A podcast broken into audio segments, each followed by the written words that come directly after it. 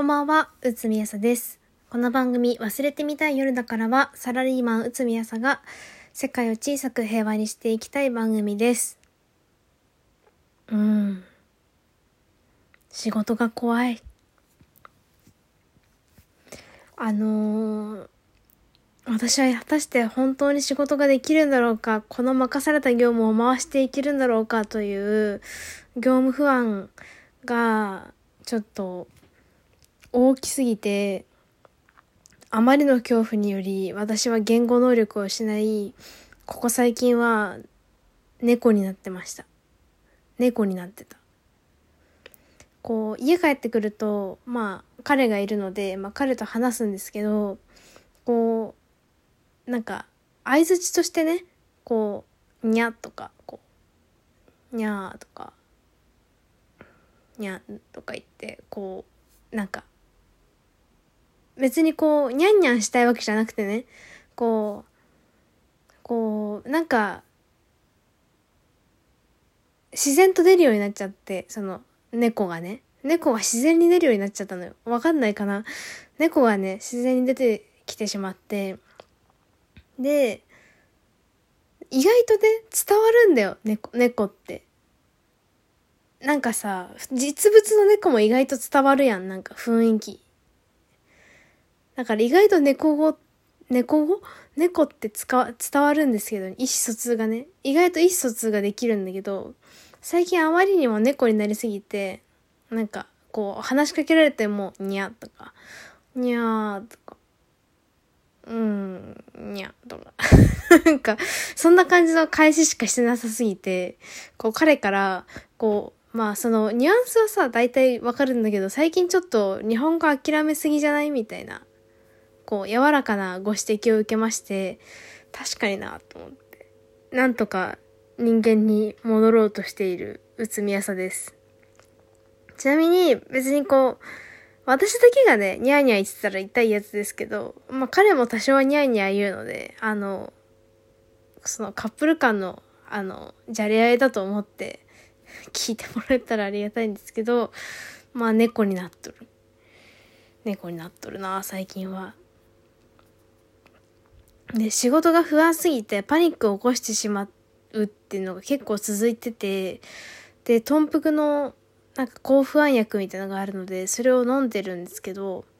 そうするとね、何が起こるかっていうと、ほけーってすんのよ。ほけーってすんの。うわーってなってた頃から、ほけーってするから、その一時的なね、その不安から逃れることができるんですよ。ただ、こう、副作用で眠くなって頭が回らなくなるので、まあ、業務続行は困難になるから休むっていうのがここ最近続いてまして、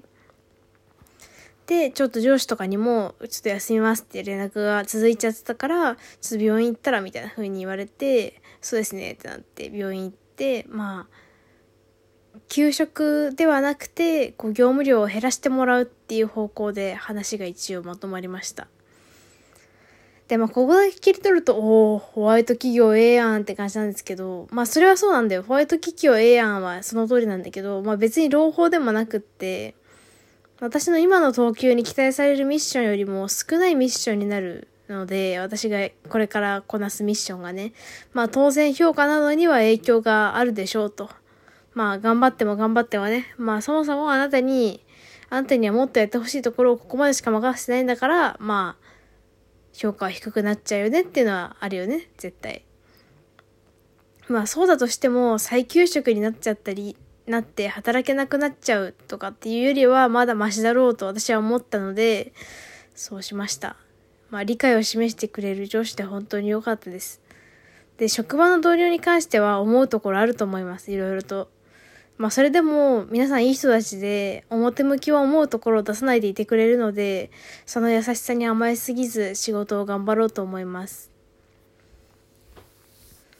なんかその、豚腹の抗不安薬が個人的に結構マジで怖くて、こう、効くんだよね、ちゃんと。うわーって不安になってたところから、ホケーっとするんですよ。楽にはなる。楽にはなるんだけど、感覚としては、マジで怖い。何も考えられなくなっちゃうんだよね。こう、まあそれでも、うわーってなってるよりはマシだから、うわーってなっちゃったら飲むしかないんだけど、でもマジで飲んだ後、あんなにうわーってやつのが、ほけーってするのマジで怖いんだよ。で、頻繁に飲んでたら慣れそうなのもさらに怖いっていう、そんな感じです。なんやかんやシリーズだと、なんやかんやシリーズってなんだって感じなんですけど、あの、もうすぐね、キャリアコンサルタントの試験があるんですよ。まあ勉強は進んでないんですけど、まあいろいろなんかこう安心材料のためというか、まあ潰しの効く人生にするためにはね、こう資格とかの取得とかも、まあできることは頑張りたいという感じだから、直前ではあるんですけども、試験直前ではあるんですけど、勉強も頑張っていきたいと思います。そう、意外とね、頑張ってんだよな。ちょっと方向がね、あっちゃこっちゃ言ってるからあれなんですけど、意外と頑張ってんだよな。なんかこう、あれもこれもできないみたいな感じで考えちゃうので、あれもできる、これもできるみたいな感じで考えていきたいし、認めてあげられるところは認めてあげたいなって自分でも思う。ポンコツなりに自己効力感を高めていきたいと思うんだよな。思う。なんかたまに思うんすよ。その、私がぶつかっている壁って誰しもがぶつからなきゃいけない壁なんだっけ？っていうのは思う。なんか。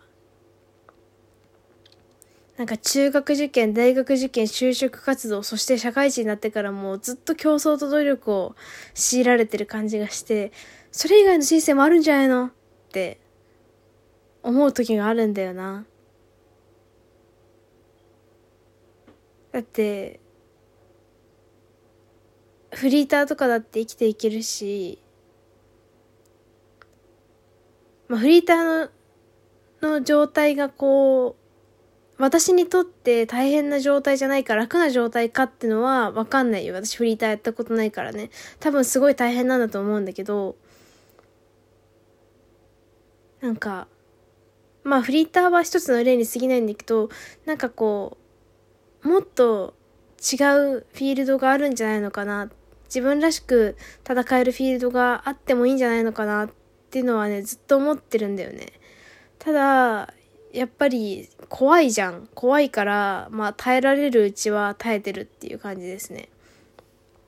なんかキャリアコンサルタントと、あと、まあできれば子供を産むのは、あの、会社入ってる時の方が、いろいろね、いいから制度的に。子供を産むまでは会社なんとか頑張ってでそしたらまた何年か経つからもう一回教育訓練給付金が使えるようになるんでそしたらまたなんかこう行政書士とかなんかそっち系の資格なんか私業みたいな資格とかを取ってワンチャン独立みたいなことを今夢見て現実逃避しながら頑張ってる。そういう感じです。まあそれもそれで茨の道じゃんって話なんですけど、そうなんだよねって感じ。でも、一度きりの人生みたいな感じにならない？なんかもう、な、なんだっけ？嵐の中そんな曲あったよね？なんか、そういう感じなんだよな。ちょっと、もう、無理。私の今の思考能力では何も考えられない。ということで、